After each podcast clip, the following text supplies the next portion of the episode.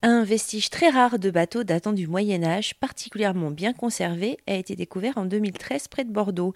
Et c'est seulement cet été que les équipes de l'INRAP, l'Institut national de recherche archéologique préventive, ont pu démonter ce bateau euh, pièce par pièce. Laurent Grimbert, vous êtes responsable d'opération sur les chantiers de l'INRAP.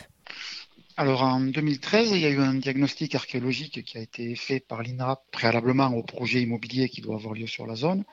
Et ce diagnostic avait révélé la présence de différentes occupations. Il y avait un petit peu de romain, un petit peu de médiéval. Et aussi le bateau a été trouvé à cette occasion. Donc il avait été vu juste dans une tranchée. Donc euh, on avait un tout petit aperçu du bateau en 2013. Mais il avait déjà été identifié comme étant un bateau. Il y avait des éléments caractéristiques qui montraient que ça pouvait être que ça. Donc il y avait une première datation radiocarbone qui avait été faite sur le, un des bois et qui avait donné une datation très ancienne au Moyen Âge, très ancienne par rapport à ce qu'on connaît euh, pour ces périodes-là. Donc au Moyen Âge, donc on était plutôt 7e, 8e siècle.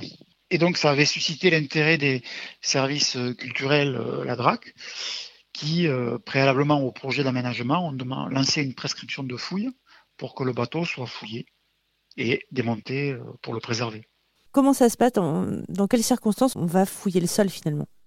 Alors le diagnostic, c'est l'État en fait qui euh, pose le principe d'un diagnostic archéologique. Alors il y a deux zones. Soit c'est des zones qui sont sensibles parce qu'on sait qu'il y a des vestiges, parce qu'au 19e siècle, au 18e siècle, au 20e siècle, déjà on trouvait des choses à cet endroit-là. C'est documenté. Il y a des endroits où on sait que les centres-villes, par exemple, c'est pas la peine, on sait que c'est ancien. Donc là, il y aura un diagnostic archéologique avant tout projet. Tout projet qui impacte le sous-sol.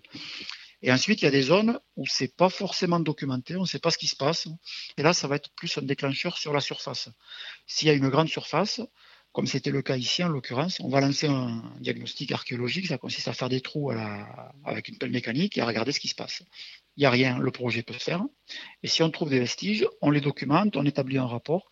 Et sur la base de ce rapport, les services de l'État prescrivent ou pas euh, une opération de fouille ensuite. Laurent Grimbert, responsable d'opération sur les chantiers de l'INRAP, l'Institut national de recherche archéologique préventive. Pour aller plus loin, rendez-vous sur rzn.fr.